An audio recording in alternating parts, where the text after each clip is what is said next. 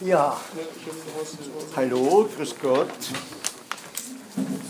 Äh, zunächst einmal, wir haben also nächstes Mal eine Prüfung. Äh, muss man sich da eigentlich anmelden? Wissen Sie das? Aha. Aha. Das heißt, ich könnte nachschauen, wer sich angemeldet hat, sollte es mir gelingen, die Univis-Sperre zu überwinden, was normalerweise nicht der Fall ist. Äh, ja, ich danke Ihnen für die überraschende, reiche E-Mail-Beteiligung. Äh, ich denke, es sind drei, drei Dinge, die ich dazu sagen möchte. Erstens einmal, wenn ich, äh, wie mir das der auch der Kollege letztes Mal entgegengehalten hat, wenn ich frage, was diese linke Abgeordnete gemeint hat, dann folge ich dem Prinzip Check and Counter-Check äh, und überlege mir, weil es ja auch beim Antisemitismus sozusagen eine Unschuldsvermutung gibt. Ja? Das ist der eine Punkt. Der zweite Punkt ist, bleiben wir gleich bei der Dame, dass wir hier in einem Feld sind, wo Selbstbild und Fremdbild relativ oft auseinanderklaffen. Und das ist nicht unwichtig für die Frage äh, der Akzeptanz des Antisemitismus, äh, beziehungsweise der dann doch irgendwo damit zusammenhängenden Frage, was wussten die Deutschen, was wieder zu der Frage, wie ist die Schuld verteilt. Ja, was die Akzeptanz betrifft, möchte ich Sie noch einmal daran erinnern, dass ich versucht habe, Ihnen den Antisemiten nicht als einen brüllenden Rüppel vorzuführen, der ständig irgendwelche Sprüche ausstößt, sondern ich habe versucht, ihn ihnen als jemand vorzuführen, der verschiedene gesellschaftliche Selbstverständlichkeiten akzeptiert, verinnerlicht oder ähnliches. Das heißt, der dagegen nicht protestiert. Es ist das eine Interaktion von verschiedenen Auffassungen und von verschiedenen Umständen. Ja? Also, äh, wenn, ich, wenn, ich, wenn ich zu einem Beispiel von etwas, was offenkundig selbstverständlich ist, weil es nirgends erwähnt wurde, äh, und ich habe das dann in meinem, schaut jemand, ich habe schon einmal gefragt, die Fernsehserie Tatort. Gut, gut, gut, gut, gut, gut. Äh, der Mörder ist immer der Gärtner. Äh, wer ist der Mörder? Welche hm, Personengruppe? Stellt die meisten Mörder in den, ich weiß nicht wie vielen Tatorten, die Sie gesehen haben? Ich glaube schon so irgendeine Art und Weise Außenseiter oder die nicht ganz so mit, mit dem Mainstream konform gehen. Gut, ich berufe mich jetzt nicht auf mein Buch. Das Online-Portal netzsieger.de wertete 1023 Krimis aus. Auf Platz 1 unter den Mördern liegt die Berufsgruppe der Selbstständigen. Ja. So, das ist selbstverständlich. Ja, das fällt nicht auf. Und das ist genau, das ist genau der Punkt, äh, dass, dass in Romanen mit, mit antisemitischen Plots, das gar nicht aufgefallen ist, dass der Itzig der Böse ist. Oder äh, dass in Gustav Freitags äh, die Journalisten da eben ein jüdischer Journalist vorkommt, der dann äh, sozusagen äh, zu einer paradigmatischen Figur des Antisemitismus geworden ist. Äh, das ist also, wir haben da offensichtlich eine, eine Akzeptanz, eine Aversion gegen wirtschaftsaktive Subjekte. Und das fällt uns gar nicht auf, dass die da relativ schlecht wegkommen. Äh, einer der großen Unterschiede zwischen der europäischen und der amerikanischen Kultur liegt bekanntlich in der Todesstrafe. Als schon ein bisschen lang her die Bernie Madoff-Affäre war, Sie erinnern sich, das war der Mann, der den Leuten unrealistisch hohe Profite versprochen hat und äh, das Ganze war ein Pyramidenspiel oder ein Schneeballsystem und ist irgendwann einmal zusammengebrochen. Es ist tatsächlich kurze Zeit im Standard ein Posting aufgetaucht, wo jemand die Todesstrafe für den Bernie Madoff verlangt hat. Ja, also äh, ich meine, Todesstrafe ist doch das absolute No-Go.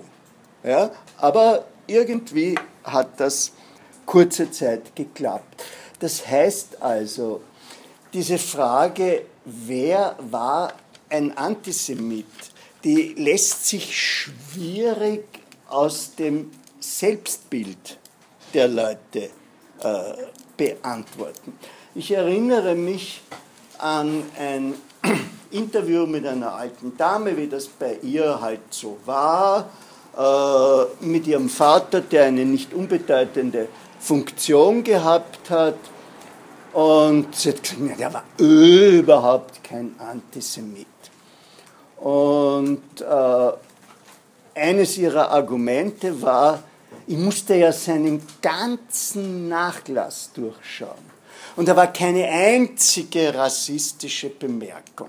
Also, für sie war das das Kennzeichen eines Antisemiten, dass der Brief schreibt oder in Geschäftsbriefen schreibt oder sonst etwas.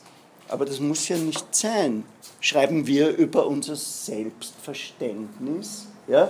Äh, schließen wir unsere E-Mails mit äh, die Klimakatastrophe ist äh, und so weiter. Nein, da, da gibt es ein Selbstverständnis. Ja? Und dann hat sie mir zur Entlastung dieses Vaters noch gesagt, sie war ein, ein, eine Heranwachsende äh, zum Zeitpunkt der Annexion und äh, ihr Kinderarzt hat sofort Selbstmord begangen. Und da hätte dieser Vater gesagt, das war ein tragisches Missverständnis. Er war nicht gemeint.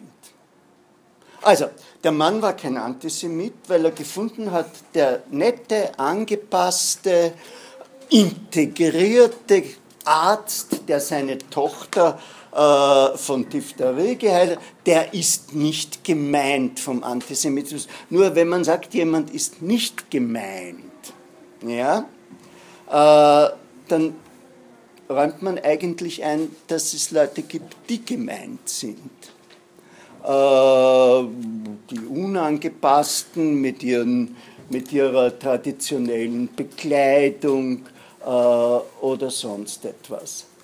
Das heißt, die, die Frage, wie stark waren antisemitische Tendenzen in Deutschland verankert, ist eigentlich nicht, nicht seriös untersuchbar, weil sie diese, weil sie diese a prioris sozusagen nicht berücksichtigt. Ja?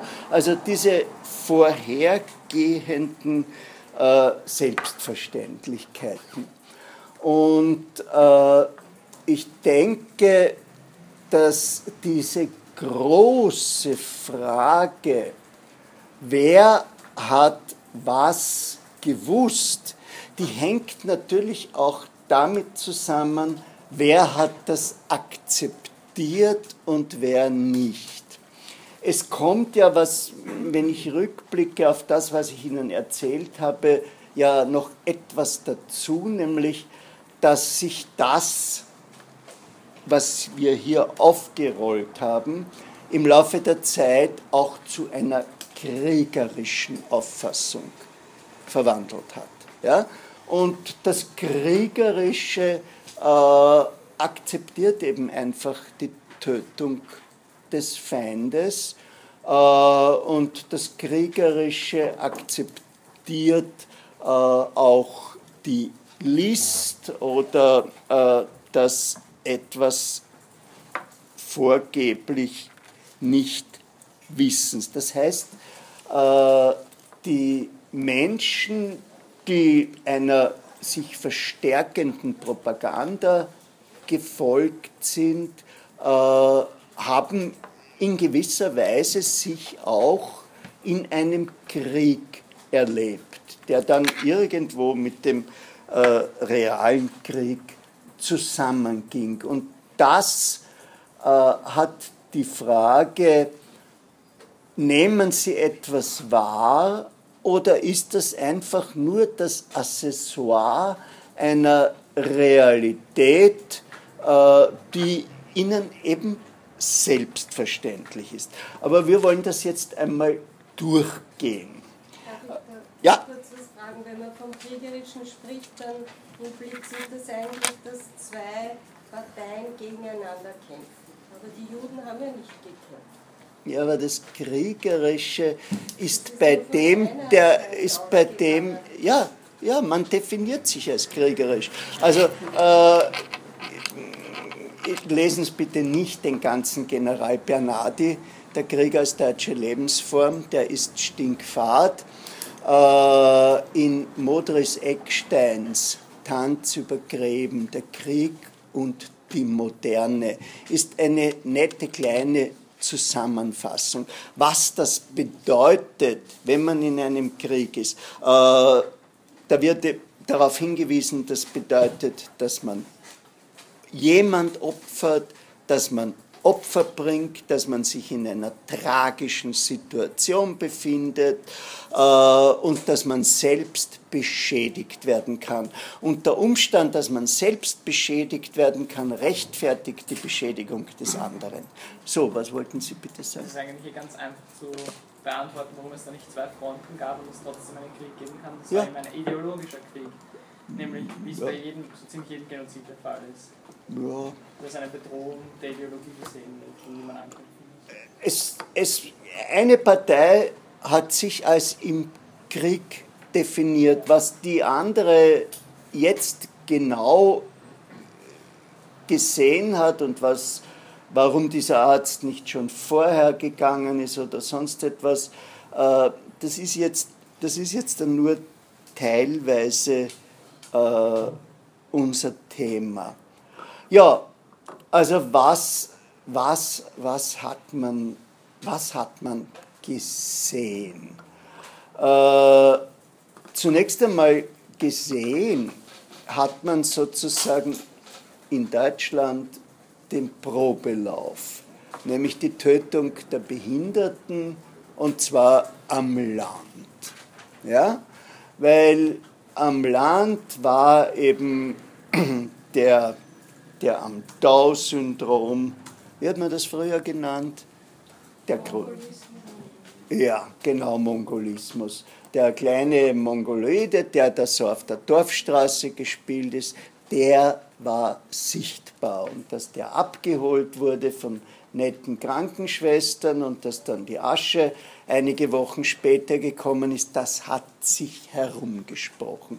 Und das war auch der Punkt, wo nicht nur der Bischof von Galen, sondern äh, relativ viele Kleriker einfach auf die Kanzel gestiegen sind und äh, Widerstand geleistet haben. Wie war das mit den jüdischen Menschen? Dieses Wir haben nichts gewusst, das ist einfach das Credo einer ganzen Generation gewesen. Ja?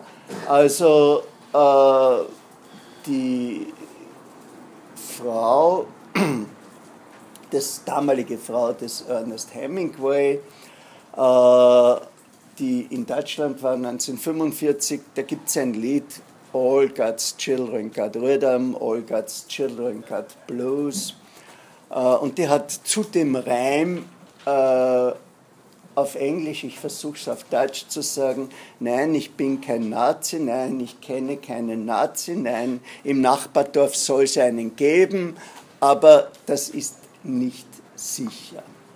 Und das wollen wir uns jetzt einmal, das wollen wir uns jetzt einmal auf Milieus anschauen und wir wollen uns zunächst einmal auf Wien konzentrieren. Äh, Punkt 1. Ich habe Ihnen gesagt, dass mehr als 60.000 jüdische Wohnungen in den ersten neun Monaten arisiert wurden. Das heißt, diese, ich habe das gering geschätzt mit drei Personen pro Wohnung, äh, diese 180, 190.000 Menschen, die davon profitiert haben, die müssen sich ja was gedacht haben, wie sie die Leute aus der Wohnung vertrieben haben und äh, wie diese Leute dann irgendwo hingekommen sind. Das ist ein Punkt. Nun wollen wir aber nicht bei dem stehen bleiben. Äh, wenn jemand von Ihnen im Studentenheim ein teures Zimmer hat und in eine günstige wunderbar gelegene, mit netten Menschen versehene, billige WG zieht, dann wird er das ziemlich vielen Menschen erzählen. Ja? Also wenn ich, da einmal, wenn ich da einmal den Faktor von jemand, der nicht so sonderlich sozial ist, von sieben oder acht nehme, ja, dann haben wir eigentlich schon eine relativ große Personengruppe, die wusste, Meyers haben jetzt eine neue Wohnung, äh, sie haben Beziehungen und die jüdischen Vorbesitzer wurden vertrieben. Nun hat man das aber auch auf der Straße gesehen, diese allererste Vertreibung. Und äh, man wusste, wissen Sie, wo die zwei Sammelstellen in Wien waren? Das ist Salzgries und das ist eine Seitengasse der Porzellangasse. Wie man dort so unendlich viele Menschen untergebracht hat, ist mir ein vollkommenes Rätsel. Äh, meine Quelle ist ein eigentlich grausliches Buch das trägt den Titel Kündigungsgrund nicht Aria, ist in der Edition S erschienen, also dem Verlag der Staatsdruckerei vor ungefähr 15 Jahren, und besteht aus nichts anderem als aus den Namen, den Geburts- und sofern eruierbar Sterbedaten jüdischer Mieter von Gemeindebauten. Ja? Und da findet sich überall also die Adresse St. Leitenhof 16, Stiege 3 und so weiter. Äh, und dann kommt äh, Salzgries und es sind einige wenige Häuser im Salzgries. Und dann kommt eben äh, bei, der, bei der Porzellangasse diese Seitengasse. also dort muss es riesige Sammelstellen gewesen sein. Auch die Freudschwestern sind dort kurzzeitig gelandet. Das heißt, man hat einmal gesehen, wie diese Leute dort hingebracht wurden, äh, weggebracht von ihren Wohnungen, hingebracht äh, in, diese, in diese Häuser. Äh, die Ausrede war, ja, die kommen in Arbeitslager. Nun, wie ist das mit den 80-jährigen Schwestern des Sigmund Freuds. Ist das plausibel, dass man diese alten Damen in ein Arbeitslager bringt, die äh, maximal imstande waren, ihre Kleinwohnungen selbst zu putzen oder sonst etwas? Eigentlich nicht. Das heißt, äh, wir haben im urbanen fehlt einmal für den Zeitraum der ersten neun Monate eine relativ hohe Zahl von Mitwissern. Jetzt hat es ja nicht nur Böse gegeben, sondern es hat auch Gute gegeben. Also es hat Leute gegeben, die das getan haben, was der Geschäftspartner der Familie Frank gemacht hat, nämlich die jüdische Menschen versteckt haben. Nun ist das halt auch, wie wir von den Franks tragischerweise wissen, keine Angelegenheit, die so, die so eine Angelegenheit zwischen zwei Personen ist. Ja? Äh, verstecke äh, dich im Wandschrank, wenn Kontrolle kommt oder sonst etwas. Da wissen schon mehrere Leute etwas. Punkt 1. Und Punkt 2, die wissen auch, warum sie das tun. Ja? Also wenn, wenn, wenn ich jemand einen fiktiven von ihnen herausgreife und der weiß, mein Freund sowieso, die verstecken in ihrem Haus jemand. Dann weiß er, warum sie das tun.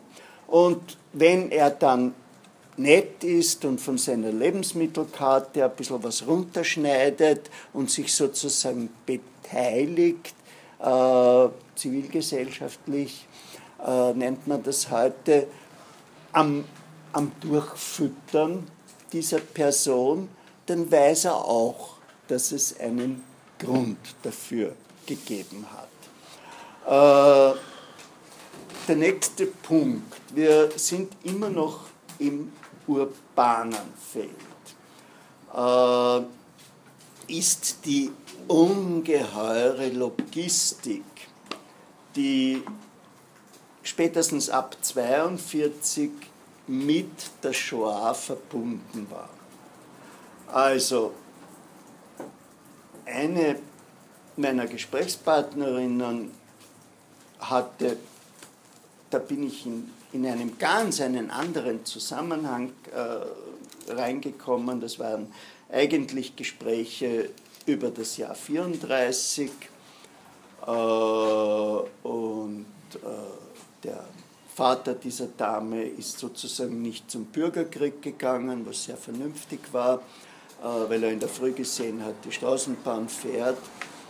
Und äh, der war ein Ingenieur und äh, man hat ihn auf einmal eingezogen zur ÖBB und er musste, also zur Deutschen Reichsbahn, Entschuldigung. Äh, und er musste nicht äh, an die Front, sondern war äh, KV oder so irgendwie hat das geheißen. Also er war irgendwie äh, kriegsnotwendig. Und er hat dort Pläne gezeichnet. Jetzt ist die Frage, was hat sich der Mann dabei gedacht und welche Pläne hat er da gezeichnet? Ja? Also äh, hat, er, hat er für die Verbesserung der Strecke Winkloster-Neuburg die Schienen gezeichnet oder äh, hat er das getan, dass er Pläne gezeichnet hat für die neuen Bahnen, die da irgendwo im Osten zu verschwiegenen Tötungsfabriken äh, angelegt wurden und hat ihn das nicht neugierig gemacht. Wie, wieso, wieso brauchen wir in einem Feld, das Kriegswirtschaft, das kriegsmäßig nicht notwendig ist, weil es sowieso in deutscher Hand ist. Ja? Äh, und wo die Nachschublinien, die Menschen sind ja nicht blöd. Die Leute haben, äh, was mir so erzählt wurde, teilweise Karten gehabt, wo sie auf Fähnchen abgesteckt haben, solange es gut gegangen ist, wo deutsche Truppen stehen und alles Mögliche. Äh, wenn da, wenn da einer ist und der erzählt, äh, zeichne äh, Eisenbahnpläne für etwas, was jenseits von Krakau liegt. Dann ist doch einer da, der sagt, was machst du warum brauchen wir dort etwas? Ja? Also diese, äh, diese Geschichte und äh, es gibt dann natürlich noch die Lokführer, äh, es gibt äh, die Polizisten, die der SS unterstellt wurden. Wir haben darüber gesprochen im Zusammenhang mit dem Ted Browning Buch. Der Ted Browning hat sozusagen Bad Guys äh, untersucht, nämlich Hamburger Polizisten, die dort äh, sozusagen ins, ja, ins Massenmorden geraten sind. Aber das muss ja eigentlich nicht der Fall gewesen sein. Ja, also es kann auch jemand äh, zur Feldpolizei mit Unterstellung der Waffen-SS gekommen sein. Äh, wie hat der reagiert auf das, was er gesehen hat? Ja? Und äh, hat er sich mitgeteilt? Äh, wie hat er sich mitgeteilt? Wenn er seiner Freundin oder seiner Frau etwas erzählt hat, was er gesehen hat, um Druck abzulassen, dann hat er diesen Druck auf sie übergewälzt. Sie hat das möglicherweise auch weitererzählt. Also äh, der Punkt sozusagen äh, des äh, habe nichts gewusst, ist im urbanen Bereich ein Problem. Äh, wenn ich jetzt weitergehe in den ländlichen Raum, dann ist der zweite Platz, wo ich mich auskenne, das Waldviertel, weil da gibt es eine relativ gute Forschungslage äh, über die Waldviertler Juden und es gibt, gab ja eine Synagoge in Horn und, und, und ähnliches. Äh, ich würde sagen, da sind ähnliche Verhältnisse wie in Wien. Was ist aber mit bäuerlichen Gebieten, die damals schwer erreichbar waren, äh, in Oberösterreich oder sonst etwas, wo es kaum jüdische Menschen gab, würde sagen, dass ich hier, ja, ich weiß nicht, ob das Wort Freispruch angemessen ist, aber dass ich hier dafür plädieren würde, dort konnte man unter Umständen, wenn man keine Kontakte äh, in die Stadt hatte und ähnliches, äh, dort konnte man vielleicht nichts wissen. Aber äh, die andere Form des Nichtwissens ist äh, auch angesichts der Arisierungen von Firmen, die sich über Jahre hinweg zogen, äh, vollkommen unglaubwürdig. Und äh, es ist interessant, zu welchen Ausreden eigentlich die Folgegeneration äh, gegriffen hat. Ich habe einmal zugeschaut bei einem Projekt über Arisierungen und äh, das hat die Irene Etzersdorfer gemacht und äh, die hat sich unter anderem äh, mit diesem Josef Hoffmann Sanatorium beschäftigt, das eben äh, enteignet wurde. Und äh, hat da ziemlich viele Dokumente gefunden. Und der Sohn des Arisierers, ein Universitätsprofessor für Augenheilkunde, äh, ist also gekommen und hat sich für ein Interview freudig zur Verfügung gestellt äh, und hat folgendes Narrativ aufgetischt. Es haben sich viele Leute beworben, sein Vater war nie Mitglied der NSDAP.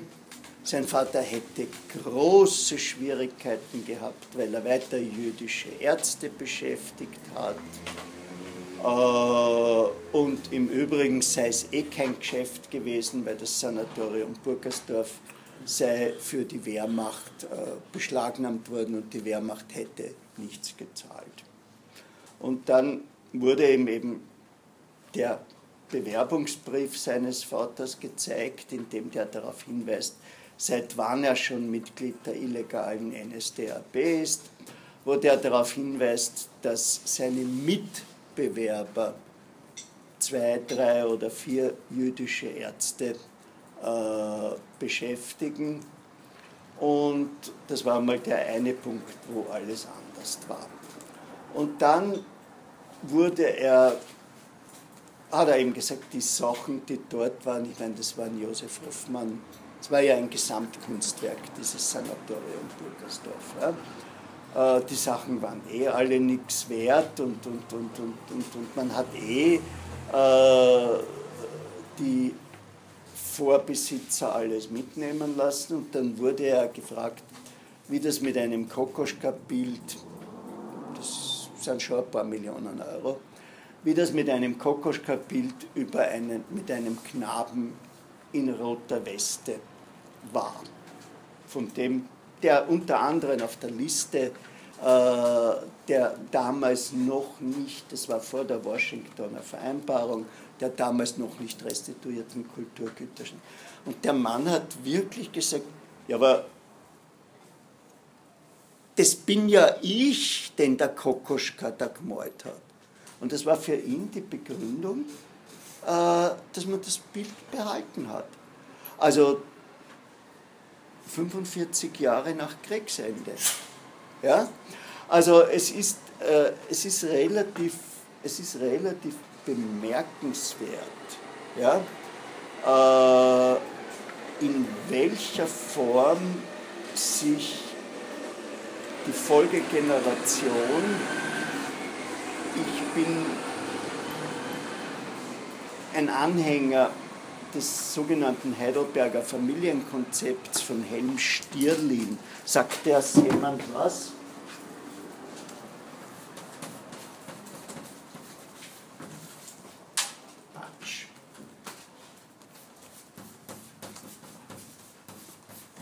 Die Bücher heißen immer so Eltern, Kind und Delegation und ähnliches.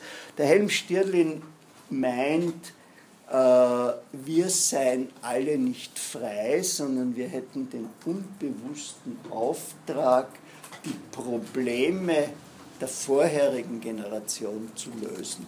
Auf die Idee ist er gekommen, als er in den Vereinigten Staaten mit Runaways gearbeitet hat, also mit Kindern, die von zu Hause weggelaufen sind.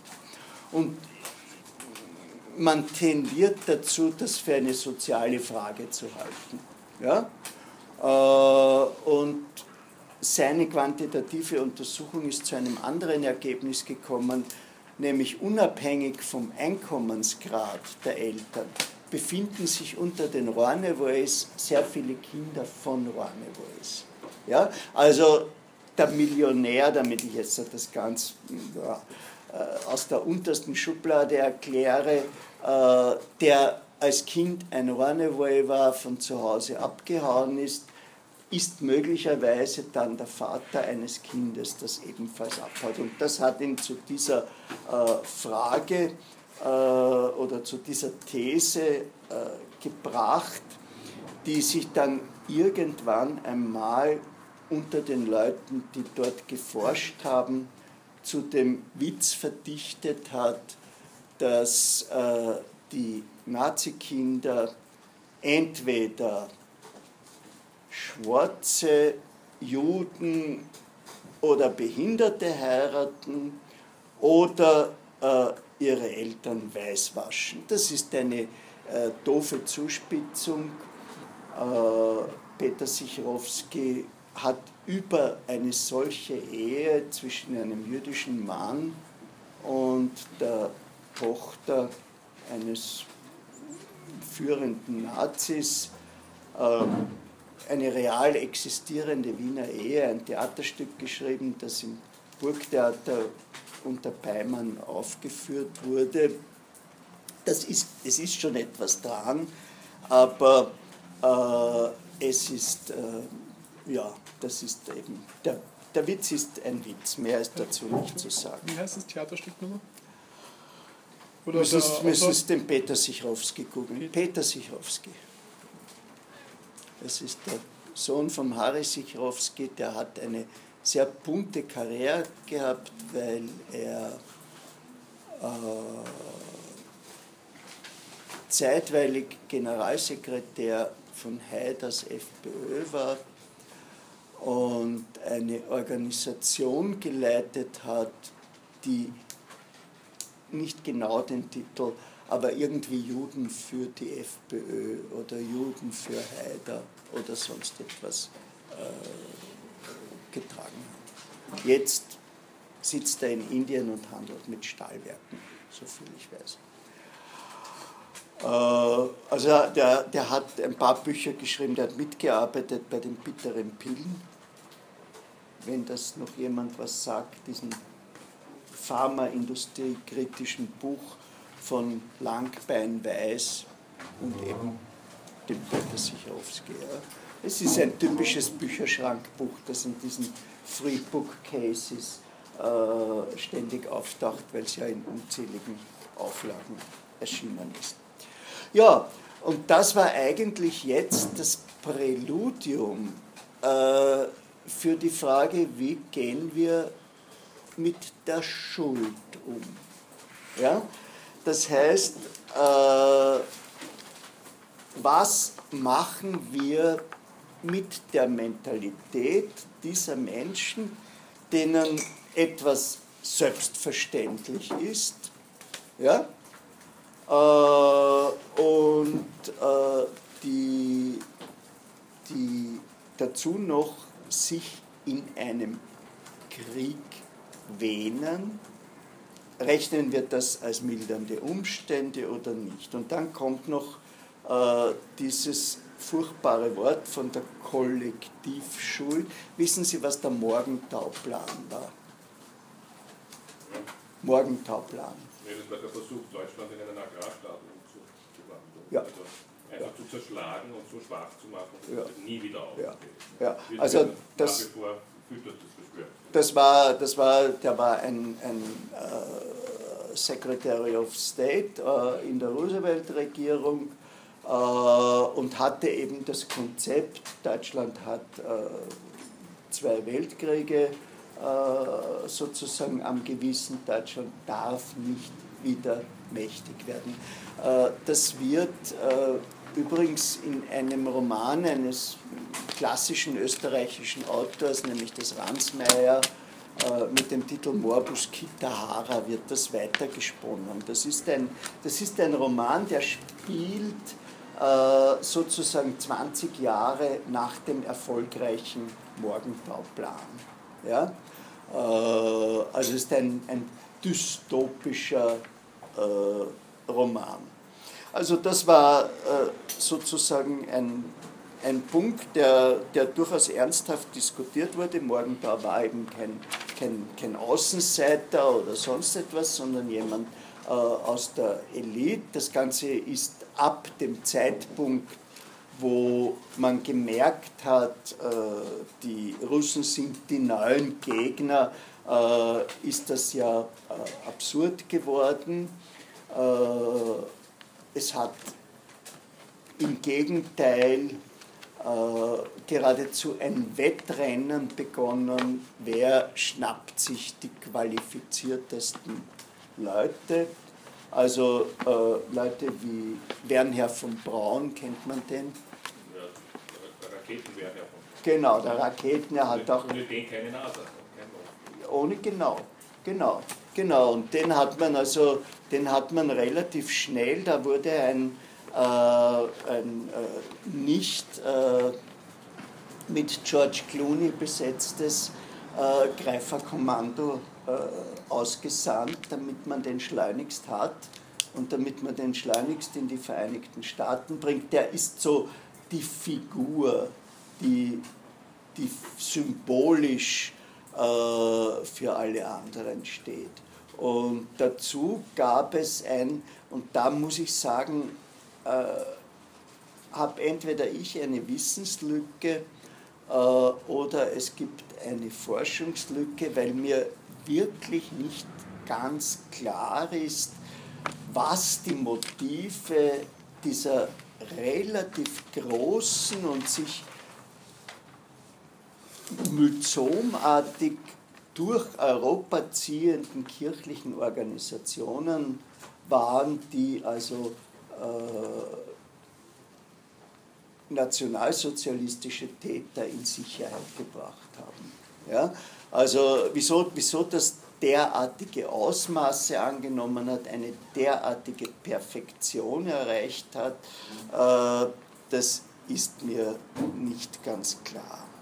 Ja, und dann gab es eben die, die Position, äh, es gibt eine generelle deutsche Schuld, äh, die darauf zurückzuführen ist, dass man das, was das große Argument von Goldhagens Buch, äh, das nämlich ein annihilatorischer nennt er das Antisemitismus, sozusagen der Sukkus der deutschen Geistesgeschichte der letzten 200 Jahre gewesen sei und dass davon jeder infiziert sei. Und dann gab es Gegenpositionen und dazu äh, gehört auch die von Jaspers, die gar nicht so klar ist, wie sie manchmal dargestellt wird, dass zunächst einmal jeder für das verantwortlich ist, was er getan hat, dass aber die Frage sich stellt, was, wie groß ist die Schuld dessen, der nichts getan hat, der aber schweigend äh, zugesehen hat. Äh, wir lassen jetzt die Frage, dass er äh, Beifall dazu äh, geäußert hat. Ja, was sagen denn Sie dazu? Wie würden Sie das? Bitte. Ich wollte nur sagen, ich habe einen Freund gehabt, 26er Jahrgang, äh, der ist in Wien 18, Klostergasse ins Gymnasium gegangen und da war das ja auch so, dass von einem Tag auf den anderen jüdische Mitschüler einfach nicht mehr da waren. Ja. Und wenn die Schüler jetzt oder er zu Hause gefragt haben, äh, dann hat die Mutter gesagt, sie sind weggezogen. Ja? Dass man das jetzt geglaubt hat, dass alle plötzlich von einem Tag auf den anderen weggezogen sind. Also es waren sagen wir, pro Klasse drei Schüler. Aber auch die Professoren haben sich nicht dazu geäußert. Das hat einfach dann geheißen, ja, braucht nicht. Und ich glaube, dass die damalige, zumindest Kinder- oder Schülergeneration, auch nicht so wie heute immer wieder nachgefragt hat, sondern fragt nicht und man hat nicht mehr viel gefragt. Ich glaube, dass das damals so war. Gut, er ist 26 geboren und war 45, 19 und wir wissen nicht aus Ihrer kurzen Information, wo er 44, 45 war. Er war Soldat. Ja. Äh, er spricht über seine Kindererinnerungen, ihm unbenommen.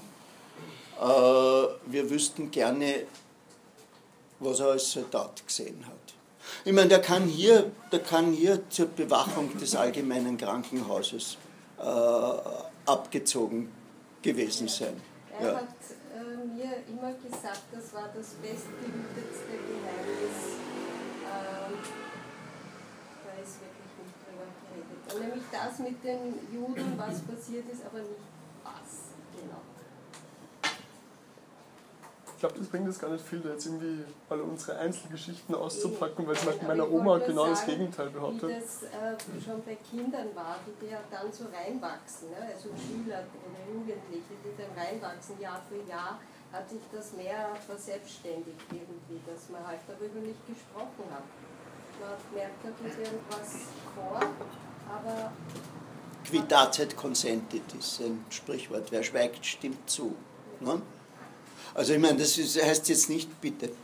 Genau, aus, der, aus dem Psychologiestudium, um einen kleinen Exkurs zu machen, ein paar Menschen, die wurden untersucht, die haben einen, ein Problem bei der Wahrnehmung von kognitiver Dissonanz. Das heißt, die wissen nicht, wann etwas nicht sozial angebracht ist, zum. Beispiel.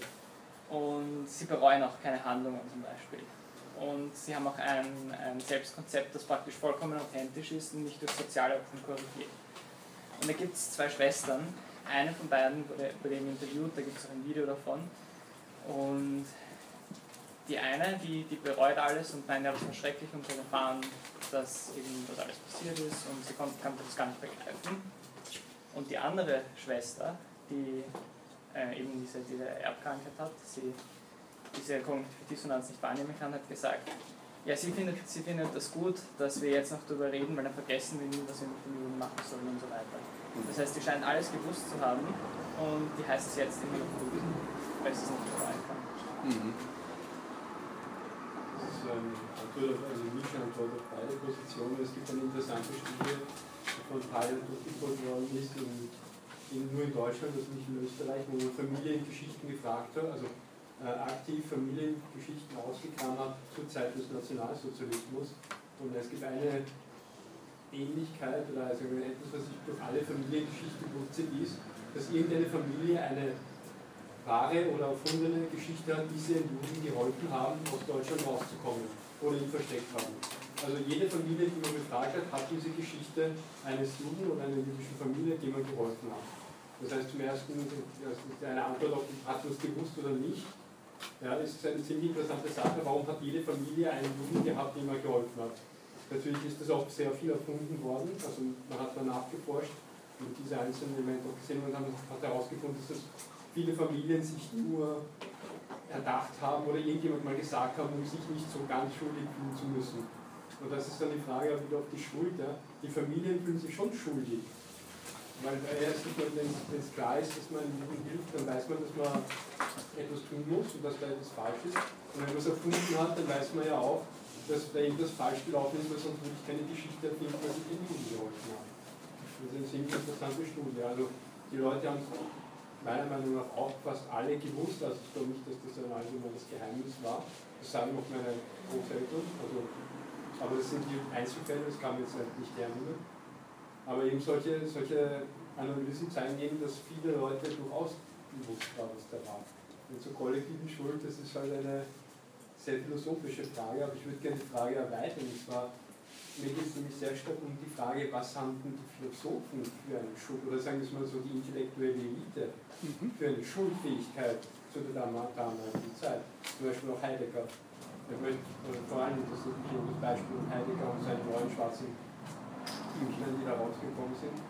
Was, hat, was tragen solche Menschen für eine Schuld, die viel Information haben, die eine sehr gute Bildung haben, die eine humanistische, eine exzellente humanistische Bildung genossen haben, nicht nur Heidegger, sondern viele Täter, sagen wir mal so, oder sagen wir leidenschaftliche Täter auch.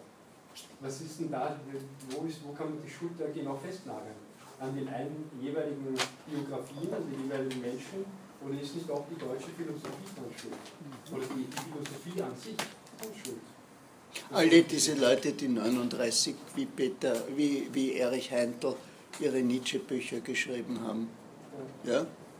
Äh, ja, was ist mit denen? Also äh, an der, an der man, man muss dazu sagen, äh, es ist immer die Kleinheit dieses Landes. Ja? Ich erinnere mich noch, wie, wie stolz deutsche Kollegen waren, weil sie während der Jugoslawienkriege die Bundesrepublik 80.000 Flüchtlinge aufgenommen hat. Und Österreich hatte 82.000 aufgenommen, nur wir sind ein Zehntel. Ja? Äh, das heißt, es scheint mir bei uns, bei den sogenannten Volksgerichten, mehr passiert zu sein als in der Bundesrepublik. Wir haben auch Außerdienststellungen an der Universität.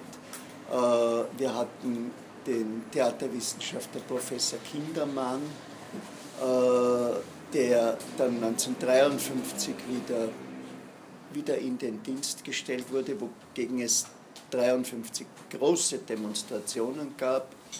Äh, wir hatten die kurzzeitige Außerdienststellung des Taras Borodajkiewicz, der, äh, gegen den dann 1963 diese berühmten Demonstrationen äh, abgehalten wurden, wo, dem wo der Pensionist Ernst Kirchweger getötet hat. Sie kennen alle diese Geschichten durch, mit dem äh, Kirchwegerhaus. Also es hat einen, es hat einen Versuch gegeben, gleichzeitig äh, muss ich Ihnen aber auch sagen, äh, dass es offensichtlich Säuberungen am intellektuellen Gebiet gegeben hat.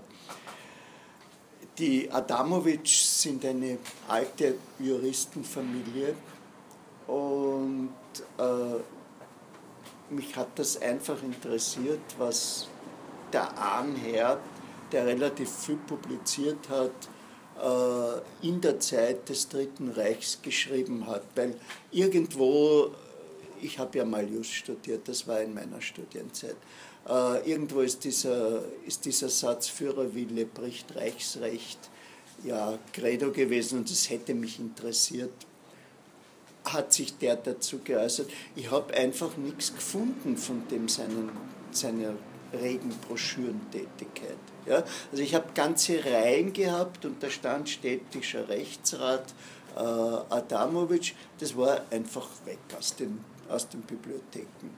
Also äh, die eine Seite ist, es gab äh, den Versuch, Intellektuelle, äh, die diesen Verrat der Intellektuellen, wie der Julien Bondard das nennt, äh, begangen haben zu erwischen, aber es muss auch eine massive Schutztendenz gegeben haben. Ja? Auch zu dem, was der Kollege vorher gesagt hat, aber über die Familie mich würde bei diesem Thema vor allem auch faszinieren, ähm, dass es ja ein unglaublich starkes Narrativ der Schicksalsgemeinschaft gegeben hat, nicht mhm. nur in Deutschland, sondern das war ja eigentlich in den vergangenen Zeiten in Europa eher gang und gäbe, ist auch Stichwort Nationalismus. Und meine Frage, oder ähnlich reflektiert ist, eben die Frage zu stellen, inwiefern kann man mit einem heutigen, schon liberalistischen Bild auch der Moral oder der Verantwortung des einzelnen Menschen diesem Narrativ, das damals offensichtlich vorgeherrscht hat, der Schicksalsgemeinschaft beikommen. Oder, oder ich meine, ich, ich, meine, ich habe auch ein Seminar bei der Frau Professor Paul Studer gemacht, eben, und da haben wir unter anderem philosophische oder intellektuelle Originaltexte von Nationalsozialismus gelesen.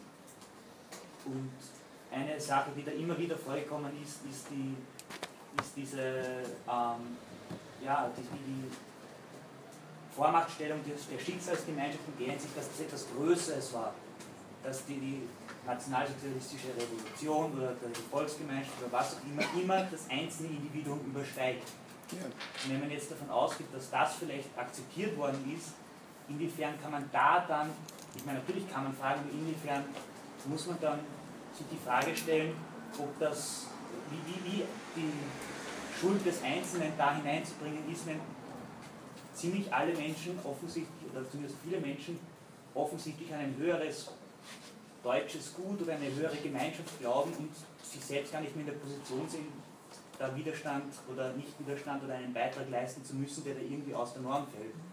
Also das wäre eine Frage, die mich sehr interessieren würde. Ja, also wenn das, wenn das Reframing, ja, äh, wenn das geklappt hat, ja, und wenn eben, äh, wenn eben ein, ein höherer äh, Wert akzeptiert ist, wenn, wenn etwas äh, wie, so, wie nennt die Merkel das immer, unausweichlich oder unvermeidbar oder sonst etwas, wenn sich das ins allgemeine Bewusstsein festgesetzt hat, ja, äh, dass etwas unausweichlich oder unvermeidbar ist. Das ist, das ist genau der, der zentrale Punkt. Sie wollten was ad hoc sagen? Na? Ja, schon. Also es geht ein bisschen weg von der Frage. Vielleicht ziehe ich nochmal zurück und komme dann, wenn das okay. diskutiert ist. Okay. Na, also äh, ich, ich es, es gibt ein Buch, das ist da ist der Titel zu Tode zitiert. Das ist das Buch von den Mitscherlichs, Die Unfähigkeit zu trauern. Und ich möchte ich möcht einen Euro äh, für, für jeden Schriftsteller, Journalisten oder sonst etwas, der diesen Titel nicht so gedeutet hat. Es wurde nicht getrauert um die umgebrachten äh, Opfer. Ja? Man, ich sage nicht, wer mir jetzt gerade einfällt, aber äh, die Argumentation der Mitscherlichs ist eine andere. Äh, sie gehen aus von einer an Freud angelehnten, an Freuds Massenpsychologie und Ich-Analyse, äh, sozusagen Ökonomie der politischen Gefühle. Ja? Und bei Freud heißt es, eine der Voraussetzungen des politischen Führers ist, dass er den Geführten die Vorstellung gibt, dass er sie alle liebt. Und äh, diese Liebe ist auf Gegenliebe gestoßen, das heißt im Zentrum des Nationalsozialismus steht das libidinöse Konstrukt nicht nur von der Volksgemeinschaft, sondern auch das Konstrukt von der Liebe zum Führer. Ja? Und äh, die Mitscherlichs stellen sich die Frage, hat es eigentlich eine Trauer um Hitler gegeben? Also hat es eine Trauer gegeben um diesen Mann. Im Zentralarchiv der NSDAP in München liegen noch immer 20.000 Liebesbriefe an den Führer von deutschen Frauen. Äh, ich hoffe, dass die irgendwann einmal irgendwer auswertet, wenn der Persönlichkeitsschutz doch langsam absurd geworden ist. Äh, dass also erstens das Liebesobjekt weg war, man zweitens festgestellt hat, das Liebesobjekt hat einen getäuscht und enttäuscht und man drittens einmal, wie meine letztes Mal berichteten äh, Buchenwalder Bürger äh, auf einmal mit den Leichenbergen wirklich konfrontiert ist. Ja? Also die mussten das sehen, die durften nicht mehr wegschauen, weil die amerikanischen Offiziere haben sie einfach äh, ins Konzentrationslager geschleppt. Und äh, die spekulative auf Behandlung von Nationalsozialisten, die sie auf der Couch hatten, äh, Annahme der Mitscherlichs ist eigentlich, hätte das deutsche Volk in eine kollektive Melancholie äh, verfallen müssen. Ja? Also äh, sie verwenden den Melancholie-Begriff Freuds, waren ja beide relativ äh, damals noch orthodoxe äh, Freudianer. Und diese Melancholie sei abgewehrt worden durch die Manie des Wiederaufbaus. Und dann finden Sie ein interessantes Wort, und das Wort fügt sich ein in das, was Sie gesagt haben über, über Volksgemeinschaft und was wir mit Bauer Studer über das Reframing gesagt haben, nämlich das deutsche Volk sei derealisiert gewesen. Ja? Also die, die waren nicht in der Realität nach 1945. Ja? Äh, und äh, das schließt in einer gewissen Weise, oder es ist möglich, das kurz zu schließen, mit äh, derzeit laufenden äh, Debatten über Schuldfähigkeit. Also hier gibt es ja sehr, ich rede jetzt wirklich sehr, sehr grob, es gibt die amerikanische Position, die die sagt, äh, wenn jemand bewusst etwas getan hat, ist er schuldfähig und dass er bewusst gehandelt hat, erkennt man an den Maßnahmen, mit denen er sich der Strafverfolgung entzogen hat. Also wenn die festgemacht sind, dann ist alles klar, dann gibt es keine Ausreden. Und die, äh, in, der, in der deutschen Kriminologie sehr stark bei Christian Pfeiffer, dem ehemaligen Justizminister von Nordrhein-Westfalen und einem Kriminologen, ist eben diese Idee vom traumatisierten Täter, der nicht wirklich in der Realität da ist und der daher nicht schuldfähig ist. Also ich docke sozusagen die Mitschuldig an diese moderne äh, kriminologische Diskussion an und ich glaube, das ist mit, der, mit ihren Bauer-Studer-Erfahrungen kompatibel. Ja. Hm, also Sie haben ja die Frage gestellt, sozusagen, wie, wie dazu Stellung nehmen, dass, äh, wie, wie Sie diese Schuldfrage Stellung nehmen. Ja. Und ich finde die irrsinnig schwierig, ja. weil irgendwie, dass sich so viele Dimensionen vermengen. Ja. So, es, das ist nicht eine Frage, das sind eigentlich ganz viele Fragen. Und vielleicht kann man so mal so drei Punkte herausgreifen, wo ich sagen würde, erstens, ist das überhaupt bestrafbar? Ähm, zum Beispiel Kohl hat doch irgendwann mal gesagt, so, was soll er denn machen, jetzt irgendwie einen Zaun rund um Deutschland aufbauen und draußen ein paar Wachposten aufstellen, wenn sozusagen eh alle irgendwie schuldig sind, wie lässt sich das dann sozusagen bestrafen? Ähm, wo ich sagen würde, ja, das ist schon strafbar, insofern, dass man sich anschauen kann, wie haben sich die Personen zu dem als ganzen kriminellen oder verbrecherischen System verhalten. Es macht einen Unterschied, ob ich mich dazu äh, entschließe, SS-Offizier zu werden oder Zahnarzt im Nationalsozialismus. Ähm, und ich denke, dass wenn sich ein Mensch dazu entschließt, im Nationalsozialismus SS-Offizier oder Wehrmachtsoffizier oder irgendwo in der Bürokratie einen wichtigeren Posten einzunehmen, dann ist er schuldig am Verbrechen des Nationalsozialismus, auch wenn man ihm jetzt zum Beispiel wie Eichmann keine einzelnen Morde oder so nachweisen kann. Schlicht und einfach daran mitgemacht zu haben und sich da also nicht nur irgendwo mitgemacht zu haben, wie alle halt irgendwo mitgemacht haben, sondern sich dezidiert bemüht haben, ähm, da voranzukommen und das Projekt Nationalsozialismus voranzutragen, ist ein Verbrechen und das hätte man um einiges härter bestrafen können. Da, und warum koppeln sich Schuld und Strafe so? Also es gibt ja, es ist ja auch denkbar eine, eine straflose Schuld. Ja, das ist so ein bisschen mein Punkt 2. Also, Ach so, Entschuldigung. Ich habe Sie gesehen, Kollege. Was ich schon schwieriger finde, was ist denn jetzt das adäquate Strafmaß für Shoah? Also was, wie bestraft man denn adäquat den Massenmord an 6 Millionen Juden? Ähm, also zweitens, so was heißt denn das jetzt, dass das nicht bestraft worden ist? Ja. Oder wenn ich heute eine Bank ausraube oder einen Kiosk, werde ich wahrscheinlich härter bestraft wie der Großteil der Menschen, die was in der Shoah beteiligt waren.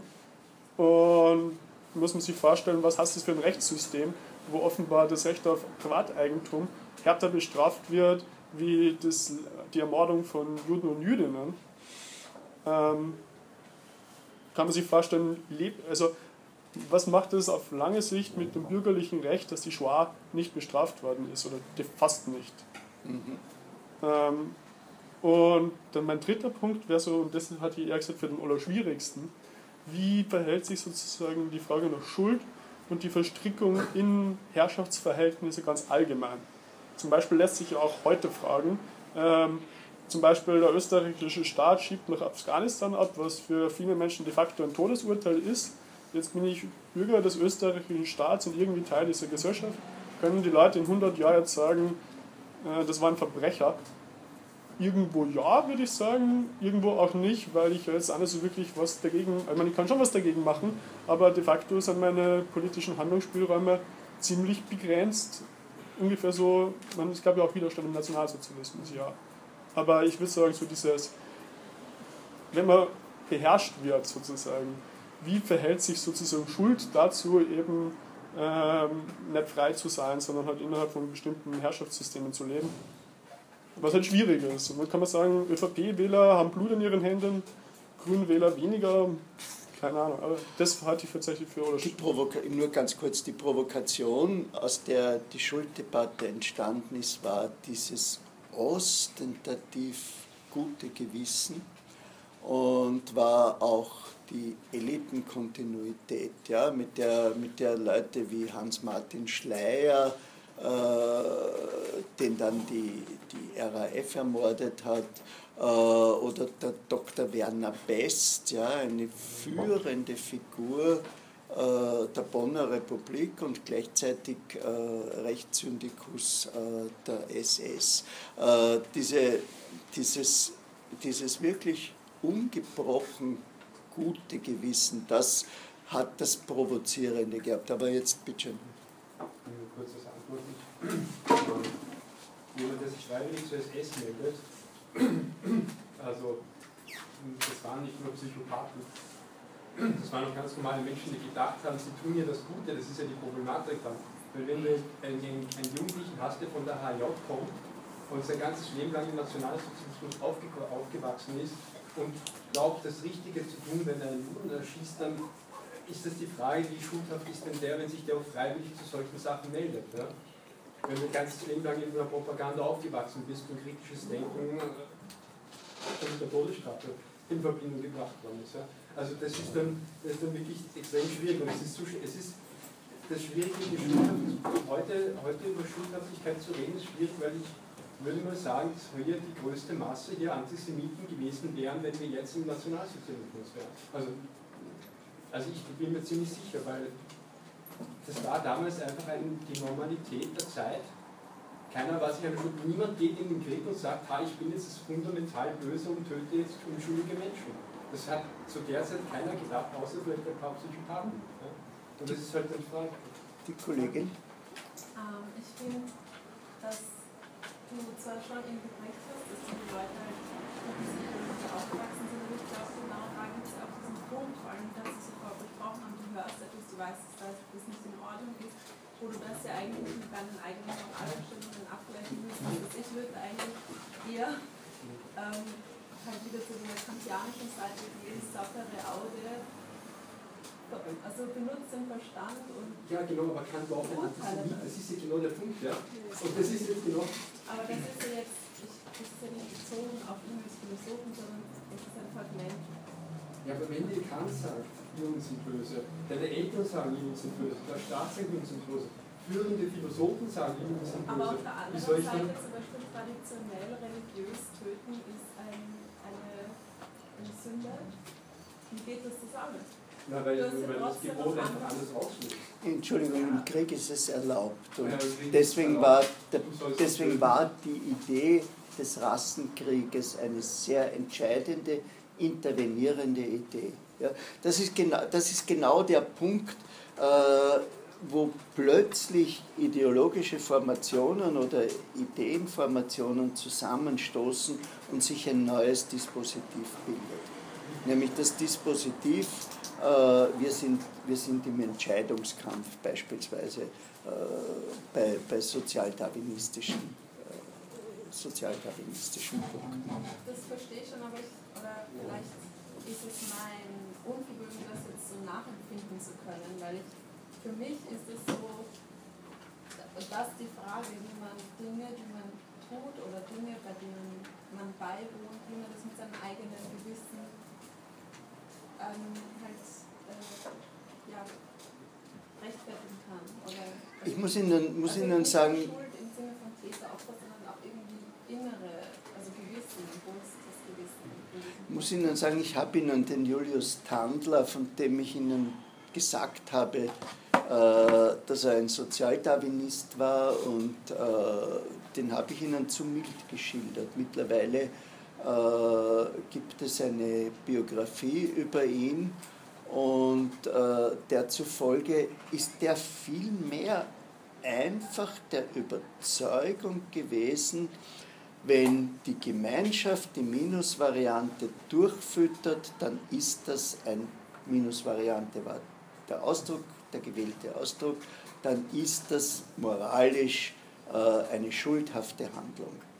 Und aus. Ja? Schuld wurde einfach anders konnotiert, und, also der wurde anders, der Begriff wurde anders definiert und Handlungen wurden dadurch ähm, legitimisiert. Ja, na, der hat das einfach, der hat das einfach umgedreht. Ja? Und wenn wir, wenn wir uns jetzt einmal vorstellen, irgendwo müssen diese Ärzte, die da am Spiegelgrund äh, getötet haben, das waren ja nicht nur die Ärzte, die äh, die Tandler-Vorlesungen, weil er Jude war, äh, gestört haben, sondern da waren ja, wenn Sie einmal am, am, im Otto-Wagner-Spital in diese Ausstellung gehen, die ganz gut ist, dann, dann, dann kriegen die ja einen Namen und ihre, ihre, ihre Gutachten äh, sind dort teilweise sichtbar. Äh, und die sind eben diktiert wie auf diesen berühmten nationalsozialistischen Plakat von der hungernden deutschen Familie, äh, die nicht hungern würde, wenn man äh, zwei oder drei Mongoloide nicht mitfüttern müsste. Ja? Also äh, das hat eine Evidenz im Gegenwärtigen. Das ist der Punkt. Und deswegen würde ich sagen, man sollte mit der Vorstellung ja, aber äh, es darf doch nicht getötet werden, mit der muss man vorsichtig umgehen. Ja? Bitte. Sie. Weil eben die Schuld angesprochen worden ist. Was ich auch interessant finde, ist, wenn man sich Gedanken macht, eben wie Schuld oder wie man mit der Schuld prinzipiell oder überhaupt mit Schuld konfrontiert wird. Ähm, mir ist der Gedanke gekommen, eigentlich braucht es da immer einen eine, eine gewisse Art von Autorität, denke ich. Entweder es ist eben eine Gesellschaft oder die Eltern oder so irgendwas, oder vielleicht innerlich wie eine Art Über-Ich, die einen mit dieser Schuld konfrontiert.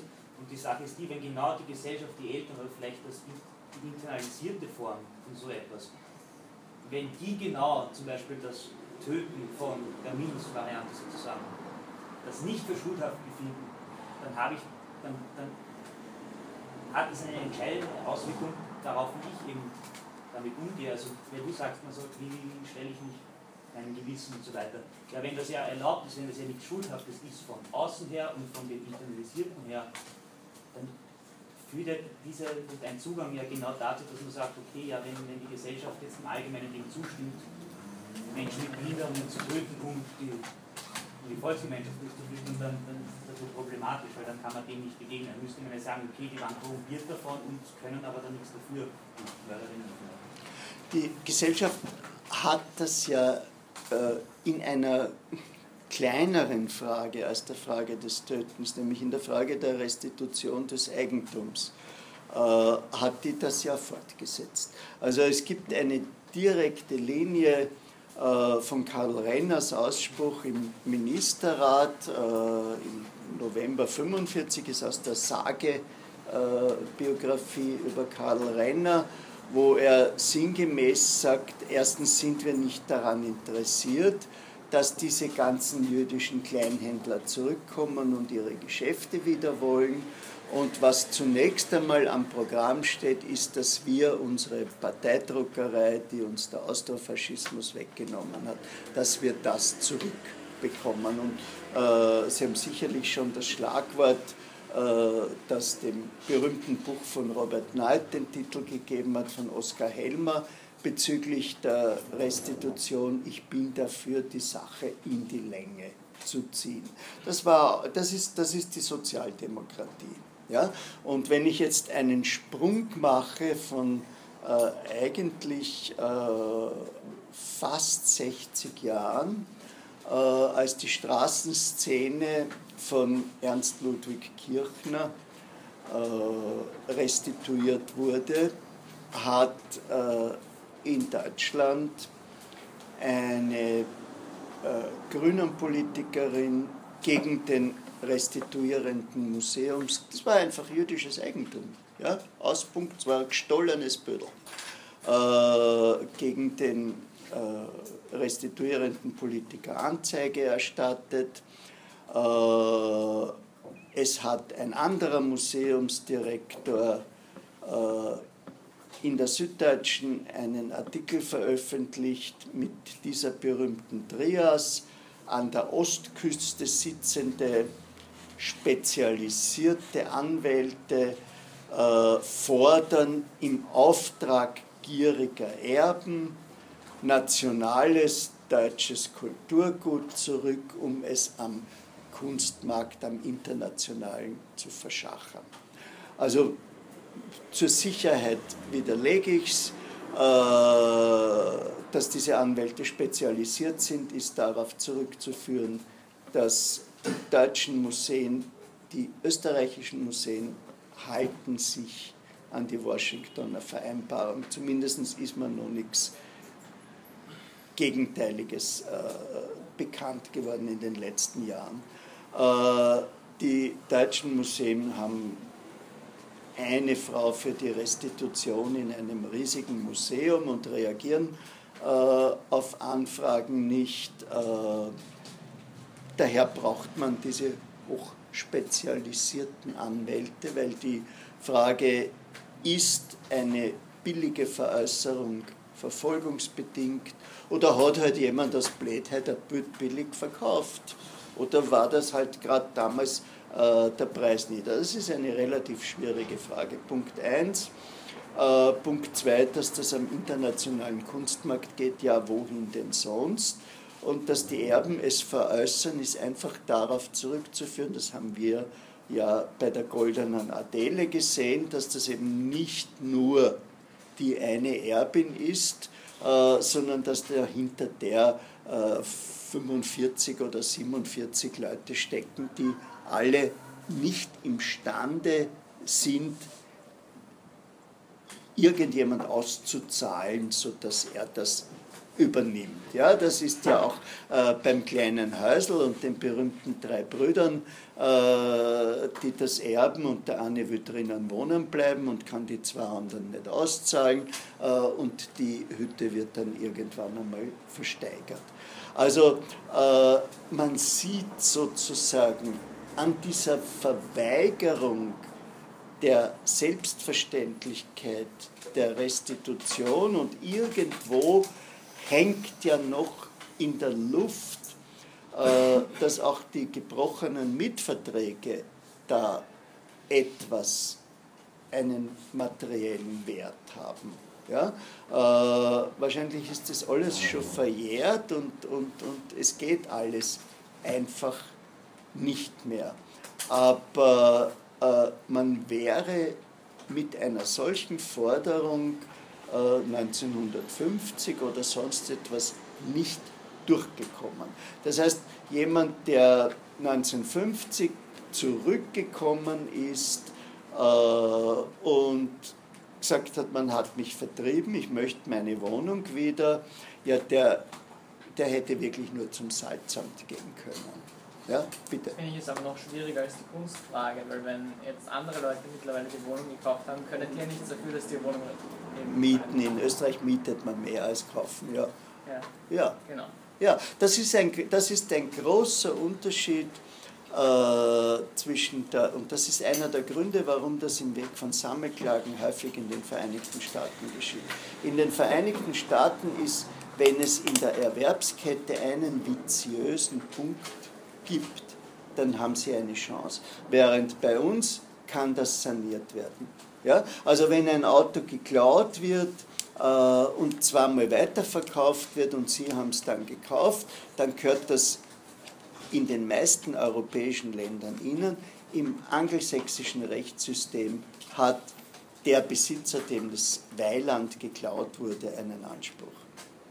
Bitte. Ich wollte Sie fragen, ob Sie noch was zur Prüfung sagen könnten. Also ich kann mir auch schwer vorstellen, was da jetzt eine Frage sein könnte. Oder können Sie damit mal detailliert was also ich werde Ihnen, ich werde Ihnen zwei Fragen stellen. Äh, eine, werde Sie bitten, diese Fragen essayistisch zu beantworten. Das heißt, äh, damit meine ich, dass ich das nicht aushalte, wenn da steht Eichmann, Schrägstrich, Mufti von Jerusalem, Strich hinunter. Ja, äh, das, das heißt nicht, dass sie mit einer, äh, wie brave amerikanische Studenten, äh, Antisemitism uh, was one of the greatest crime of the last century, mhm. dass sie mit so etwas beginnen. Im Gegenteil, ich bitte Sie, uh, überflüssige sozusagen Informationen rauszuhalten.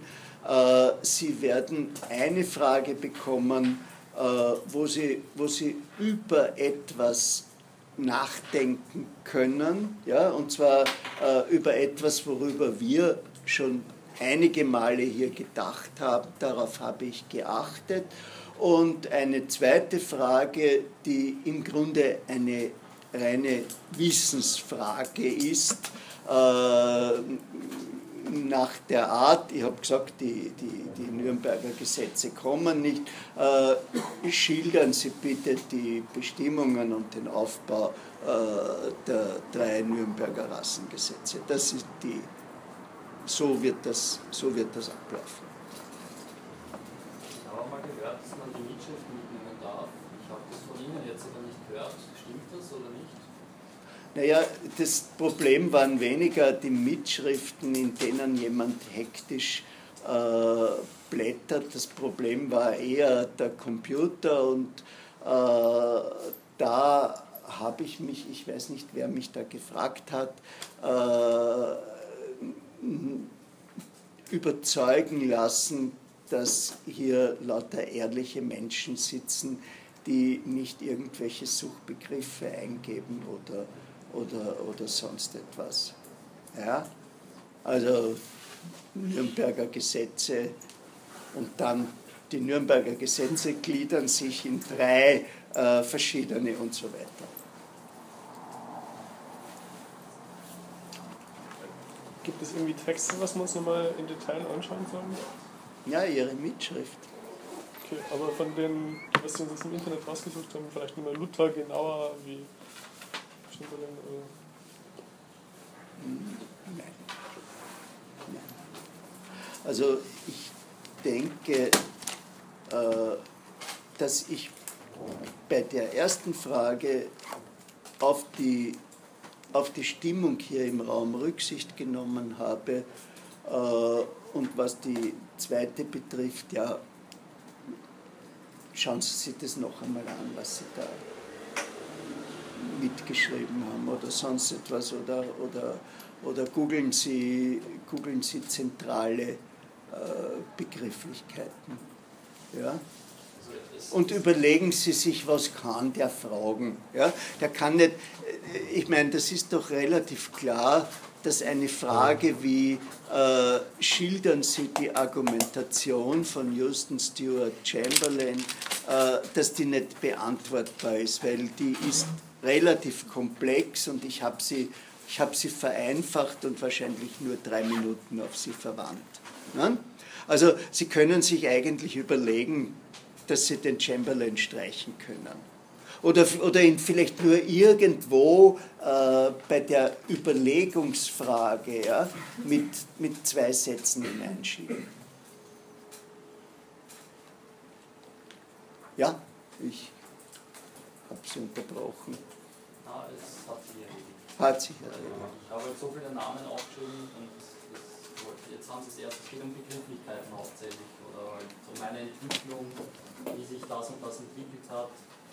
Oder vielleicht dieser Dreifußfall, ich weiß nicht, also mhm. könnte das auch kommen. Da haben Sie auch mehr dazu gesagt. Es fehlt jetzt noch die Lampe äh, und der dritte Grad und die, wie heißt diese Injektion? Fetamol oder so irgendwie. Äh, ich glaube, Sie brauchen sich nicht zu fürchten.